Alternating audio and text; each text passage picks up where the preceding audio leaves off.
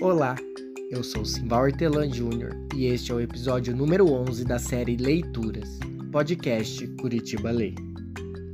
A leitura de hoje será realizada por Alana Albinati e a obra escolhida foi o conto Pensamentos, Palavras e Obras, do livro Japonês da Pátria Filhos, de João Baldo Ribeiro, publicado em 1991 pela editora Nova Fronteira e reeditado em 2009 pela editora Objetiva. A obra é uma reunião de histórias cômicas, fantasiosas e por vezes líricas, de um observador dos modos e costumes do povo brasileiro. João Baldo Ribeiro nasceu na cidade de Itaparica, Bahia, em 1941.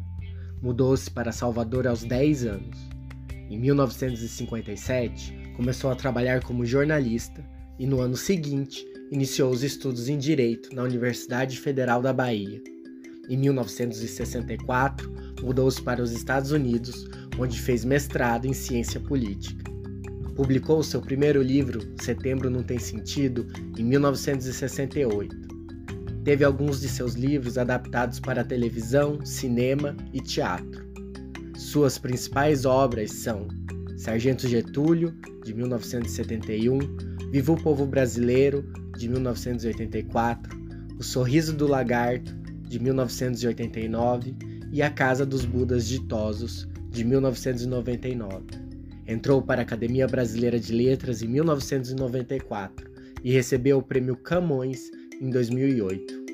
Além dos seus livros publicados, trabalhou como cronista nos jornais O Globo e O Estado de São Paulo. João Baldo Ribeiro faleceu em 2014, deixando um rico patrimônio cultural para a língua portuguesa.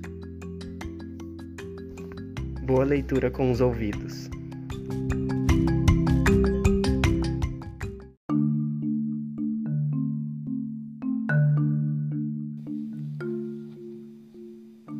Pensamentos, palavras e obras.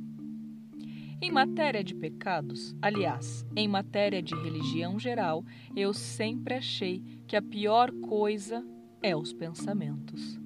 Na aula de catecismo, que era depois da missa e antes do futebol, quer dizer, a gente só pecando, porque não queria assistir o catecismo. Nessa aula, Dona Maria José, com aquelas blusas dela de mangas fofolentas e os olhos piscando o tempo todo e a cara de doente, dizia que se peca por pensamentos, palavras e obras. Palavras e obras, certo, muito certo, certo, mas pensamento é muito descontrolado, de maneira que todo mundo tinha dificuldades nessa parte. Talvez somente Dona Maria José não tivesse, porque tudo o que ela pensava era catecismo. Muitas vezes perguntei à minha mãe e não perguntei à Dona Maria José, porque o que a gente perguntava a ela, ela mandava a gente estudar e escrever uma dissertação para ler alto no outro domingo. Como é que a pessoa fazia para não pecar por pensamentos? E ela me disse que bastava não pensar nem besteira, nem safadagem. Ora, isso está todo mundo sabendo. A questão é que a besteira e a safadagem aparecem o tempo todo, sem ninguém chamar. Mas de fato, era uma coisa muito de admirar que os crescidos todos, na hora da comunhão, iam sem pestanejar. Quer dizer, não tinham pecado nem por pensamento, porque senão não iam arriscar a receber o corpo de Cristo com tudo por dentro sujo e imundo de pecados. Eu não eu sempre tive problemas. Porque, primeiro, nunca deixava de esquecer algum pecado, e na hora que saía é que eu lembrava, e aí ficava com vergonha de voltar ao padre, e aí ficava achando que ia comungar sujo, imundíssimo. Mas minha mãe disse que eu não podia fazer lista de pecados. Onde já se viu que na hora o Espírito Santo ajudava, mas ele nunca me ajudou pelo menos eu nunca notei nada. Enfrentei bastante sofrimento. No primeiro ano, eu não tive o problema do pecado, porque a comunhão foi na Páscoa do colégio e eu era o único aluno que ainda não tinha feito comunhão, de forma que minha mãe me mandou com uma fita branca desta largura, amarrada no braço e descendo com umas franjas, que eu fiquei envergonhadíssimo. Na outra mão, minha mãe mandou eu segurar uma vela, também amarrada de fita, e fiquei mesmo um espetáculo.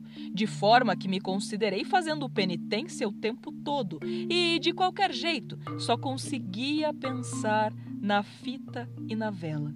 Uma coisa tristíssima de se ver que eu estava e todo mundo me olhando e só não dando risada, porque era uma questão de comunhão mas ainda assim eu fiquei desconfiado. E aí, na hora que o colégio todo ficou sentado na igreja, esperando a missa começar, consegui falar com Dona Maria José para saber se podia fazer uma confissão de última hora.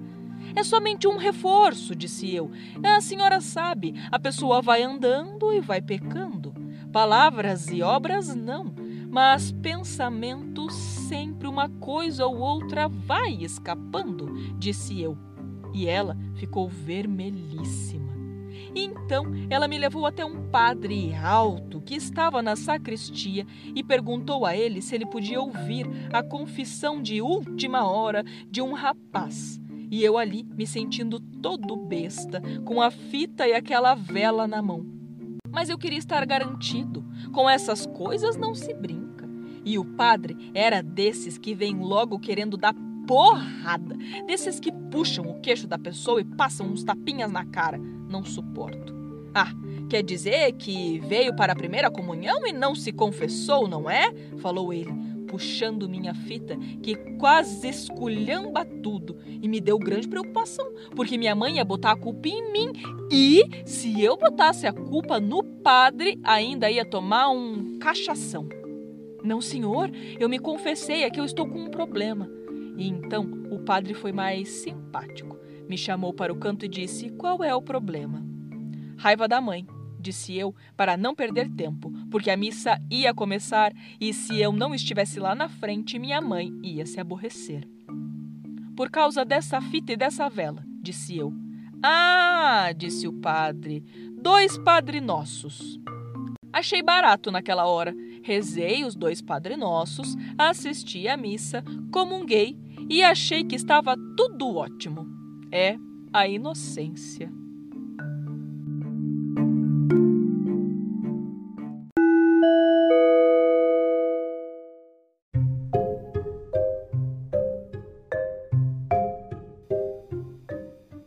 No segundo ano, não tinha mais a fita nem a vela. Foi um grande alívio, porém durou pouco, justamente porque, não tendo nem fita nem vela, sobrou mais espaço para pecados de pensamento e, além disso, a pessoa vai ficando mais velha e vai pecando mais. É a lei da vida.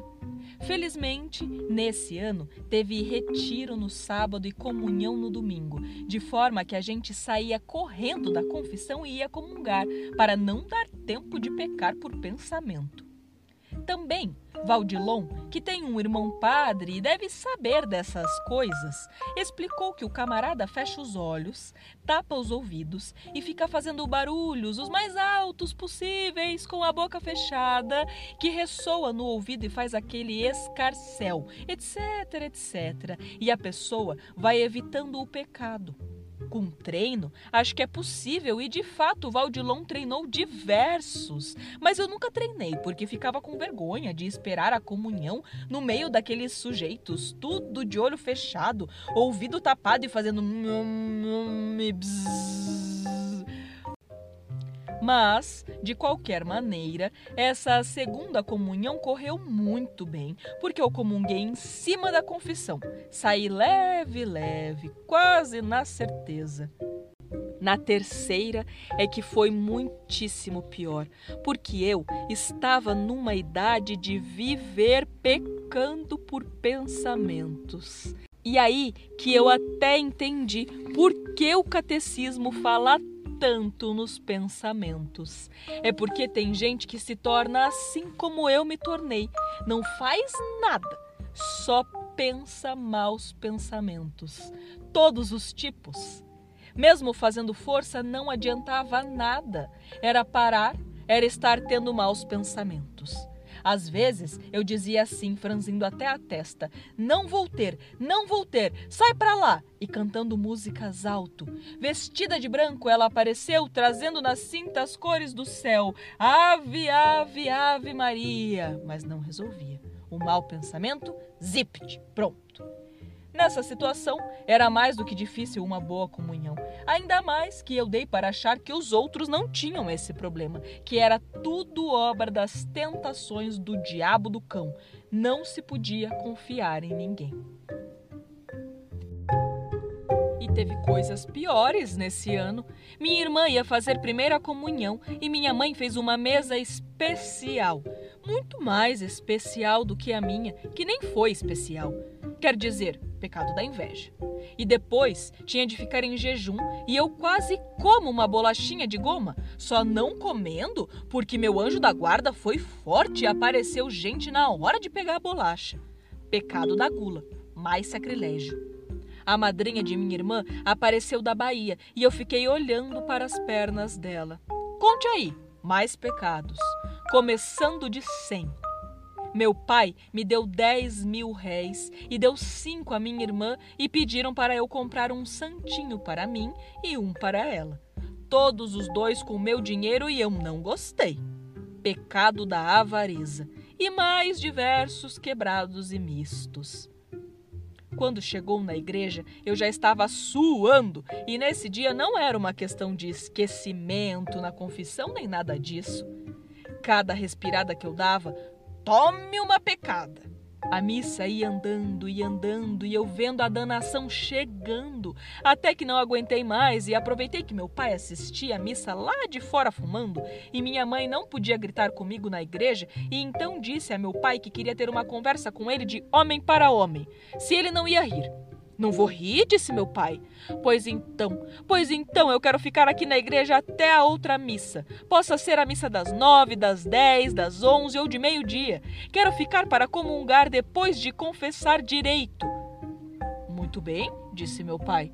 Quando voltar, traga uma garrafa de clarete único da bodega de seu Barreto e volte antes de uma hora uma fome enorme e uma vontade de chorar, e então eu rezei todas as rezas que sabia e me confessei às doze horas para a missa do meio-dia, e ali, ajoelhado, esperando a hora, fui sabendo que estava pecando. Fui vendo aquela fieira de pecados passando por mim e até fiquei como que de fora assistindo o cinema e nem me lembro como foi que eu me levantei e fui receber a comunhão, boiando no meio de todos aqueles pecados e Deus me perdoe.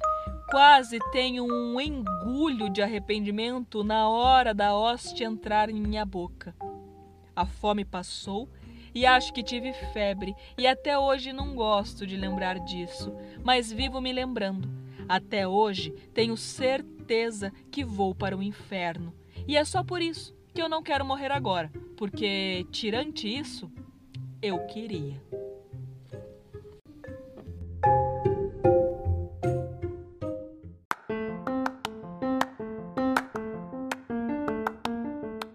Chegamos ao fim do 11 episódio da série Leituras. Acompanhe o Curitiba Lê nas redes sociais, pelo Facebook e pelo Instagram da Fundação Cultural de Curitiba. Baixe gratuitamente o aplicativo Curitiba App. Nele você encontra a plataforma Curitiba Lê, a biblioteca virtual na palma da sua mão, com mais de 200 títulos da literatura universal e textos de autores contemporâneos de Curitiba. Até a próxima!